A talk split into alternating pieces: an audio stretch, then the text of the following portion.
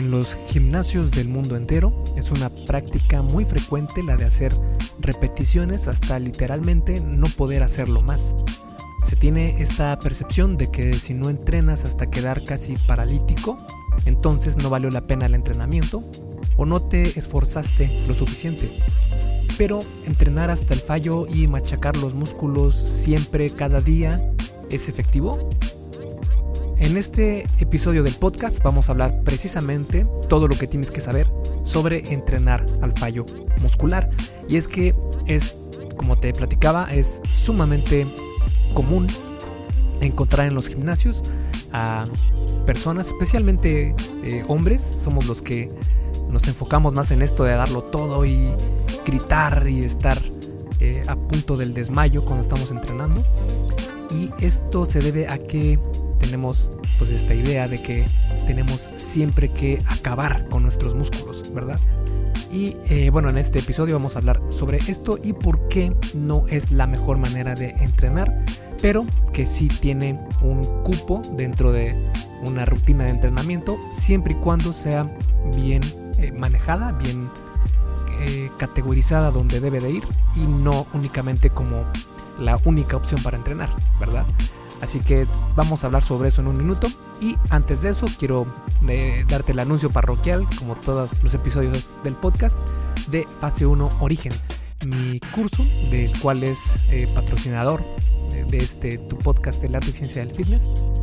Y de, en este curso, Fase 1, pues es precisamente la fase 1, es el origen de tu nueva vida fitness y está diseñado especialmente con esta persona en mente que es quien está iniciando en esto del fitness, en esto de la salud, en esto del ejercicio y no tiene aún los hábitos que se requieren para tener una vida saludable, sino que está empezando a adquirirlos, pero no sabe cómo o no ha podido mantenerse con estos hábitos. Entonces aquí te voy a enseñar qué es lo que tienes que hacer psicológicamente y de forma práctica cómo empezar a obtener estos nuevos hábitos para que ya sea por naturaleza que tú puedas hacer ejercicio, comer mejor, etc. Y además, pues viene con rutinas eh, que yo te voy a enseñar a programarlas, cómo utilizarlas para que tengas rutinas por el resto de tu vida, si así lo deseas, y, no tengas que comprar, ya sabes, planes de 8 semanas, como generalmente es en, esto, en esta industria, que solo te venden un programa y ya se acabó. Aquí no, aquí te enseño todo lo que tienes que aprender para que tú mismo sepas qué hacer y modificar eh, tu programa y tu nutrición. Eh, obviamente siguiendo ciertos lineamientos que yo te voy a enseñar cuáles son, pero pues vas a tener la flexibilidad de ya tener rutinas para siempre, si así lo deseas, ¿verdad? Y eh, estos también son rutinas de entrenamiento específicas para casa. No es un entrenamiento en gimnasio, es únicamente en casa. Y eso es por lo mismo que como esta es la fase 1 para quienes inician en esto, pues es mucho mejor hacerlo en casa porque créeme que no necesitas un gimnasio cuando estás comenzando. Ya después, de hecho estoy preparando ya la fase 2 que ahí sí ya vamos a hablar sobre todo lo que tienes que saber sobre el entrenamiento de gimnasio, pero pues vamos paso por paso, ¿verdad? Así que pues nada, si quieres conocer más sobre la ciencia que hay en, en este en estos cursos, porque son dos, uno para hombres y uno para mujeres de fase 1 origen, y está repleto de estudios científicos que corroboran de alguna manera, dan más confianza, ¿verdad?, a la información, y que la información es de calidad todo lo que vas a encontrar dentro de estos cursos. Para ver más sobre lo que contienen, puedes ir a esculpetucuerpo.com, diagonal fase 1, todo junto, sin espacios y el número 1 con número, no con letra, fase 1. Así que bueno, después del anuncio parroquial, vamos al episodio de esta semana. Primero que nada, tenemos que conceptualizar a qué nos referimos cuando hablamos de fallo muscular. El fallo muscular es aquel que se da cuando ya no puedes hacer una repetición más dentro de una serie, cuando literalmente ya no te queda nada en el tanque, entre comillas. Hay diferentes tipos de fallo muscular. Está el fallo concéntrico, el isométrico y el excéntrico. El concéntrico es el punto en una serie cuando una repetición no puede ser completada durante la fase concéntrica. Es decir, la fase concéntrica es levantar el peso en contra de la gravedad Por ejemplo, en una sentadilla sería eh, cuando te estás levantando desde abajo de la sentadilla, esa sería la fase concéntrica, porque estás llevando el peso en contra de la gravedad. Después está el fallo isométrico, que es cuando una posición estática ya no puede ser mantenida por más tiempo. Por ejemplo, cuando haces el ejercicio de planks o planchas, que es este ejercicio donde estás acostado boca abajo con tus codos sobre el piso y estás aguantando esta posición y sientes tus abdominales explotar porque trabajan mucho. Esta es una, eh, un fallo isométrico porque no estás flexionando ni extendiendo un músculo, sino que únicamente eh, están siendo contraídos, pero sin moverse, por decirlo así. Y después está el fallo excéntrico, que este es el que ocurre en la fase de extensión del músculo o cuando la carga es movida a favor de la gravedad. Si regresamos al ejemplo de la sentadilla, la fase excéntrica sería cuando vas bajando de la sentadilla porque pues vas llevando el peso eh, en la misma dirección de la gravedad, pero eh, vas controlando ese peso, ¿no? Entonces es una fase excéntrica y el fallo excéntrico pues sería eh, cuando la carga es movida en esta dirección y ya no puedes hacerlo y te domina. De los tres tipos de fallo muscular, el más utilizado en los estudios es el fallo concéntrico, que es en el que nos centraremos en este episodio. Pero primero que nada, tenemos que saber por qué se comenzó a entrenar así en los gimnasios. Ya sabes, de decir, una más, una más, dale, dale, dale, que es el grito de eh, nosotros los bros del gym, que queremos darlo todo, pero pues estamos haciendo las cosas un poco equivocadamente y ahora vas a ver por qué. Y es que Además de que pueden gritar más cuando entrenan al fallo, las personas que lo hacen tienen este argumento. Si no llevas cada serie al fallo, no estás enviando el estímulo necesario al músculo para que éste crezca. Le estás mandando la señal de que es lo suficientemente fuerte para contener ese peso. Si quieres hacerlo crecer, necesitas desafiarlo hasta donde ya no puedas más, es decir, hacia el fallo muscular. Al principio, esto puede sonar como algo lógico, y el argumento toma más fuerza cuando ves que el que está entrenando al fallo parece una montaña de músculos.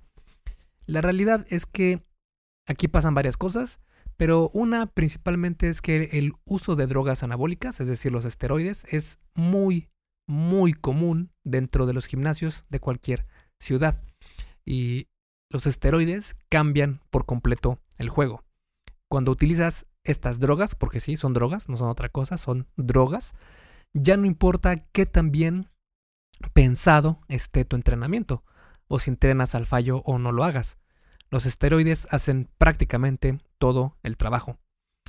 Hay quienes argumentan que no solo son los esteroides los que provocan tal crecimiento muscular, sino que también es el trabajo duro en el gimnasio. Puede ser que sí, pero, según los estudios, no hacer ejercicio y consumir esteroides eh, quiero dejar otra vez claro, no hacer ejercicio y consumir esteroides obtuvo mejores ganancias musculares que hacer ejercicio arduo sin la utilización de estas drogas. Este es un eh, estudio muy famoso que se realizó a mediados de los noventas y se titula Los efectos de dosis suprafisiológicas de testosterona en el tamaño muscular y fuerza en hombres normales. Así se eh, llama el estudio, obviamente en inglés. Y básicamente lo que se encontró es que utilizaron a cuatro grupos.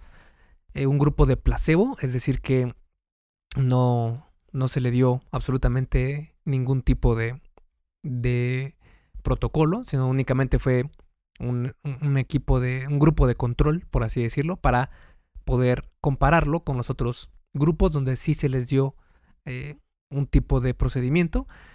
Otro grupo se le eh, dio únicamente ejercicio, es decir, se le dio un programa de entrenamiento que fue el mismo para todos. El otro grupo, el grupo número 3, vamos a llamarlo, utilizó testosterona únicamente y no hizo ejercicio. Y el grupo número 4 eh, utilizó testosterona y también hizo ejercicio la misma rutina para los tres grupos que hicieron algo y el grupo de control pues no hizo nada y solo se le dio un placebo. Entonces, los resultados de este experimento, de este estudio, fue que, pues obviamente, el grupo que consumió testosterona e hizo ejercicio eh, ganó aproximadamente en una media 5.9 kilos de músculo. Mientras que el grupo de testosterona únicamente ganó 3 kilos de músculo. Es decir, no hicieron ejercicio, que quede, que quede muy claro, no hicieron ejercicio y ganaron 3 kilos de músculo. Y el grupo que solo hizo ejercicio, sin, sin eh, utilización de drogas anabólicas, ganó únicamente 2 kilos de músculo y llevando todo a la perfección. Es decir, estuvieron asesorados y llevaron una rutina que estaba siendo asesorada por, eh, por especialistas en cuestión. La dieta fue muy, muy eh, estandarizada y también pensada para ganancia muscular. Y aún así, únicamente ganaron 2 kilos. Y el grupo de control, que solo tomó un placebo, pues no ganó absolutamente nada de músculo. Y bueno, pues esto es un argumento muy fuerte que nos muestra que en realidad cuando te dicen que la testosterona, las drogas anabólicas, los esteroides no es, no es lo único que necesitas para crecer muscularmente, pues no, la realidad es que sí, es lo único que necesitas para crecer eh, mucho muscularmente. Pero eh, créeme que no todo es risa y felicidad, porque yo nunca te voy a recomendar que utilices esteroides, para nada, absolutamente nunca lo voy a hacer, porque los esteroides tienen grandes problemas a la salud, que van desde acné severo hasta cáncer y muerte. Y jamás de los jamases te recomendaría su uso. Y yo te diría que si alguien te recomienda esteroides o cualquier tipo de droga anabólica o algo parecido a esteroides como los SARMs, por ejemplo, starine y estas cosas, pues son mm, tal vez no tan dañinos como los esteroides, pero sí que son de la misma calaña, por así decirlo, y pues no son nada saludables. Así que si alguien te ofrece este tipo de productos, yo te diría que te alejes lo más posible, porque no se preocupan por tu salud, únicamente se preocupan por el dinero que les vas a dar por conseguir estas drogas anabólicas.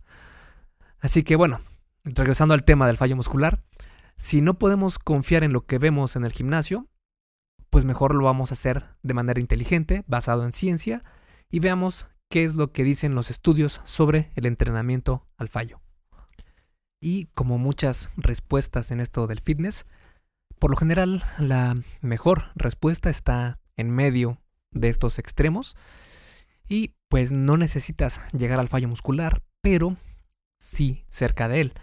Por ejemplo, un estudio encontró que no necesitas entrenar al fallo muscular en todas tus series para ganar músculo, es decir, para lograr hipertrofia muscular. La gran ventaja del estudio mencionado fue que se compararon el antes y después de cada individuo y no entre individuos. Esto es mejor porque ayuda a reducir el problema de las diferencias genéticas entre los participantes, porque sí, la genética definitivamente juega un rol importantísimo en la capacidad de ganancia muscular. En el estudio mencionado, todos siguieron el mismo protocolo y vieron resultados, pero algunos participantes ganaron 1.7% de masa muscular mientras que otros, más dotados genéticamente, ganaron hasta 13.3%. Triste la vida, pero así es esto. Es decir, hubieron personas que ganaron prácticamente 13 veces más de lo que hicieron otras personas. Otra ventaja de este estudio es que utilizaron personas que tenían experiencia entrenando y también personas novatas en entrenamiento. Dos de los tres grupos de participantes en el estudio no entrenó al fallo, aunque sí estuvieron cerca de él al final de cada serie. Es decir, si cada serie que realizas es difícil, retadora y cercano al fallo muscular, entonces no necesitas llegar al fallo total para generar hipertrofia muscular. Esto indica que el volumen de entrenamiento es importante, pero es igual o más importante el esfuerzo que realices. Así se encontró en este otro estudio, donde tres series de 30 repeticiones al fallo provocaron la misma hipertrofia que tres series de solo 10 repeticiones al fallo, siendo que tres sets de 30 repeticiones tienen un volumen de entrenamiento significativamente más grande que tres series de 10 repeticiones. Ahora tal vez te estés preguntando, ¿qué tan cerca del fallo muscular debo llegar? Para responder esa pregunta, el truco está en entrenar duro sin llegar al fallo muscular en tus series, pero sí estando cerca del fallo. Un estudio encontró que la activación máxima del músculo se dio aproximadamente a unas 3 repeticiones antes de llegar al fallo muscular completo. Pero para estar seguros, es mejor parar el set a una o dos repeticiones antes de llegar al fallo muscular. Lo que no se vale hacer es realizar, digamos, 5 repeticiones, descansar unos 10 segundos para agarrar aire y después hacer otras 5 repeticiones para lograr más volumen de entrenamiento. Se ha encontrado que hacer esto no provoca el mismo estímulo que hacer las repeticiones sin parar, llegando cerca del fallo. Hacer este procedimiento que te comenté es válido si estás entrenando con series de descanso-pausa. Eh, más adelante te explico qué son estas series, pero no cuando estás entrenando normalmente.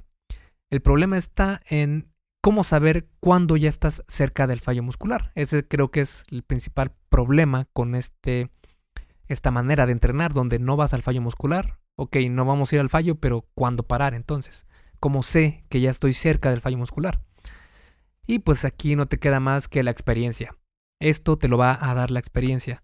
Pero no te preocupes, ese feeling de saber cuántas repeticiones tienes dentro de ti se gana rápido. De hecho, los estudios muestran que cuando empiezas a entrenar en el gimnasio, tu percepción del número de repeticiones que puedes hacer con un determinado peso es menor al que realmente puedes realizar. Pero no quieras ser aventurero e intentes levantar 400 libras en peso muerto desde mañana, porque te vas a quebrar, créeme. Vas a ganar este feeling con el tiempo y práctica, y eso es lo que se ha encontrado en estudios, y hacerlo así te da un barómetro con el cual puedes medir esta distancia en la que estás todavía del fallo muscular con bastante precisión una vez que ya tienes un poco más de experiencia entrenando.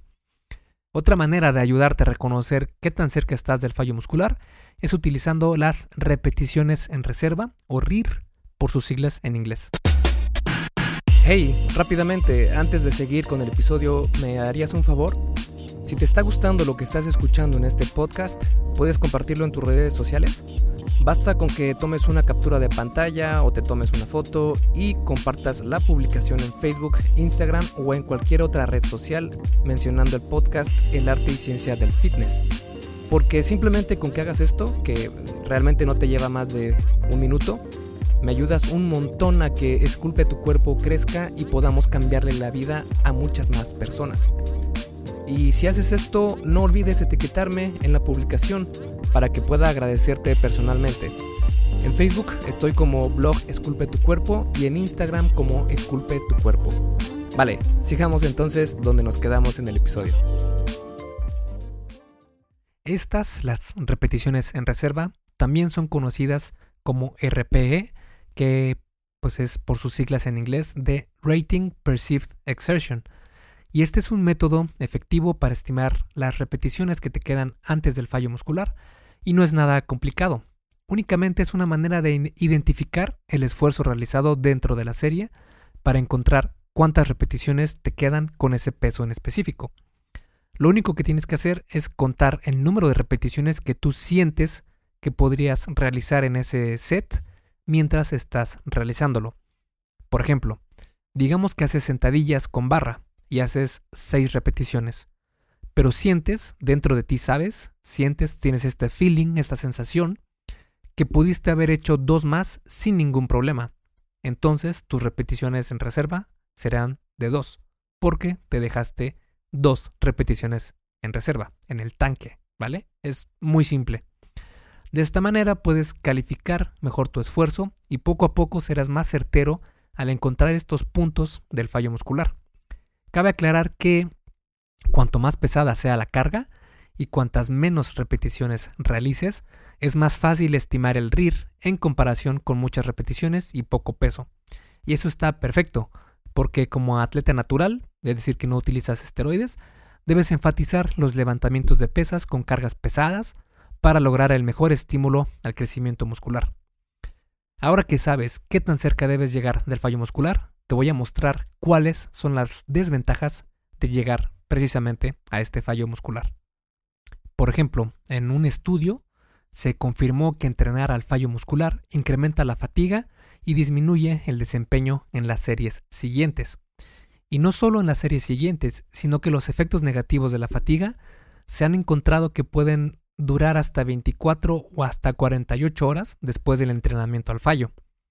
Incluso, el daño y fatiga puede ser tal que el músculo pueda encoger su tamaño en lugar de crecer, o bien provocar una lesión significativa.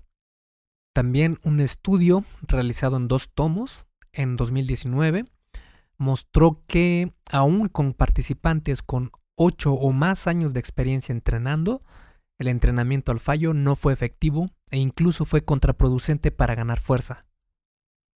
Como puedes escuchar, entrenar al fallo muscular no es la gran cosa, no es algo de lo que debas sentirte orgulloso y no debe ser tu forma de entrenamiento principal, pero sí tiene algunas aplicaciones en las que sería interesante utilizarlo. Porque sí, sí puede tener un lugar en, tu entrenamiento, entrenar al fallo, y puedes utilizarlo por tres motivos. Uno, porque tienes muy poco tiempo para entrenar, es decir, por falta de tiempo. Dos, solo haces ejercicio con tu peso corporal. O tres, para aprender a identificar tu límite de esfuerzo. Comenzamos con el primero, que es por falta de tiempo.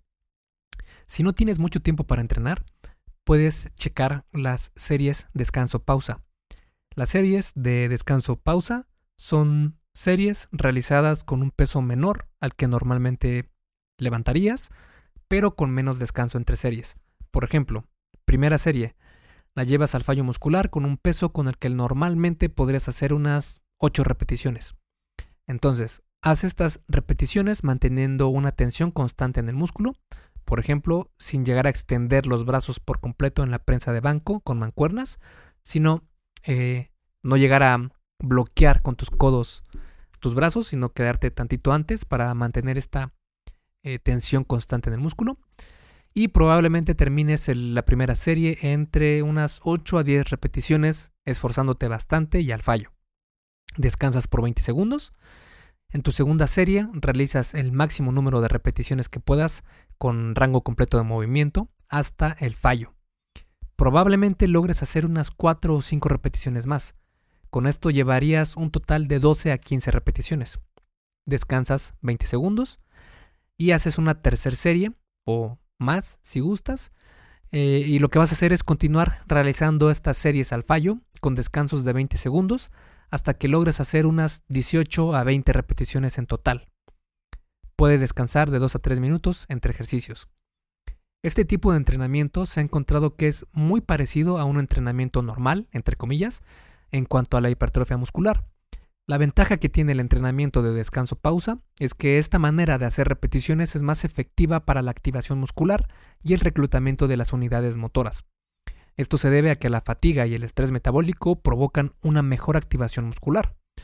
Es el mismo principio que utilizan los drop sets, con repeticiones parciales, la atención continua, repeticiones isométricas y el entrenamiento por oclusión o de restricción de flujo sanguíneo.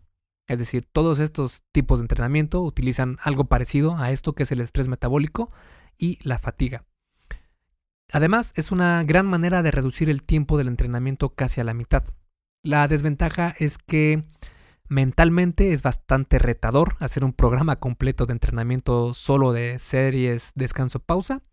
Y como ya vimos, también puede afectar la factiva considerablemente.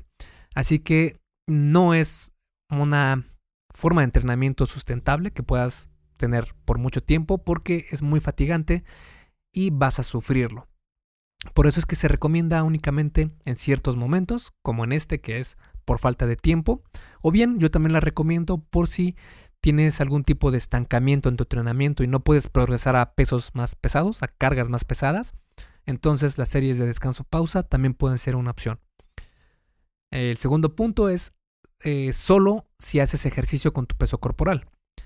Como en un programa de entrenamiento que solo utiliza el peso corporal, no utilizas resistencia extra, la única manera de hacer que cada set sea retador y con el esfuerzo adecuado sería llevar el número, número de repeticiones al fallo o muy cerca de él. Además, llevar los ejercicios solo con peso corporal al fallo es mucho menos peligroso que hacerlo con los ejercicios compuestos con barra, que son los mejores ejercicios a mi parecer, que son sentadilla con barra, peso muerto, el bench press y el press militar. Así que sí, si no vas a utilizar resistencia extra y no vas a hacer estos, estos ejercicios, entonces puedes llevar la mayoría de tus series al fallo o cerca de él, especialmente si trabajas con tu peso corporal. De hecho, en mi curso Fase 1 Origen, eh, lo que utilicé aquí para progresar en cuanto a cargas e intensidad es variar la, eh, los ejercicios con peso corporal, las, digamos, progresiones de ejercicio, para que vayas aumentando esta intensidad sin tener que llegar al fallo muscular. Pero sí metí en algunas partes ejercicios donde vas a tener que llevar los ejercicios al fallo muscular, pero es casi quirúrgico, es saber dónde ponerlo eh, y en qué ejercicios hacerlo para que sea sustentable y efectivo a la vez. Y bueno, el tercer punto es para aprender a identificar tu límite de esfuerzo. Porque, aceptémoslo, el noventa y tantos por ciento de las personas preferiríamos hacer menos esfuerzo siempre que sea posible. Esto es físico y psicológico. Por ejemplo, si alguien que comienza a levantar peso en el gimnasio piensa que solo puede hacer 8 repeticiones con determinado peso, te apuesto que si las hace al fallo muscular, podrá hacer 12, 15 o incluso más repeticiones de las que él podría pensar alguna vez.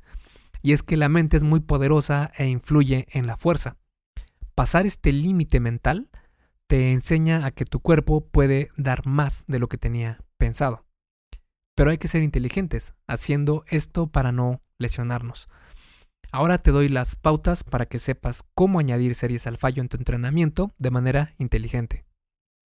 Entonces, ¿cómo podemos entrenar al fallo inteligentemente? Para eso, puedes mantener tu entrenamiento normal, es decir, sin llegar al fallo, quedándote a una o dos repeticiones del fallo completo en cada serie. Esta es la norma, digamos. Esto es lo que tienes que buscar sí o sí. Esforzarte tanto que estés a una o dos repeticiones del fallo. Los estudios muestran que no te estás perdiendo de nada al no hacer tus series al fallo. Pero si quieres incluir el entrenamiento al fallo muscular para ver qué tanto más esfuerzo pudiste haber realizado, prueba esto. Solo haz series al fallo en ejercicios de asistencia o también conocidos como ejercicios accesorios. Por ejemplo, la flexión de bíceps, la extensión de tríceps, la extensión de piernas y no los hagas en ejercicios compuestos como el peso muerto, la prensa en banco, etc. En pocas palabras, solo en ejercicios en los que no te vaya a caer algo encima o que puedas perder la técnica y puedas lesionarte. Porque pues en los ejercicios compuestos como, como los que te comentaba el peso muerto, prensa en banco, utilizas dos o más articulaciones y por lo mismo mucha más musculatura. Y si logras eh, perder la técnica por querer llegar al fallo muscular, puedes lesionarte. Otra forma de utilizar el fallo inteligentemente es hacerlo solo en repeticiones al fallo muscular en el último set del último ejercicio del grupo muscular que estás entrenando. Tampoco necesitas hacer estas repeticiones al fallo muscular siempre, porque se ha encontrado que un set al fallo a la semana es suficiente para obtener los beneficios físicos y psicológicos sin arriesgar desempeño o lesiones. Además, así le das tiempo a ese grupo muscular de recuperarse tras la fatiga que provoca el entrenamiento al fallo.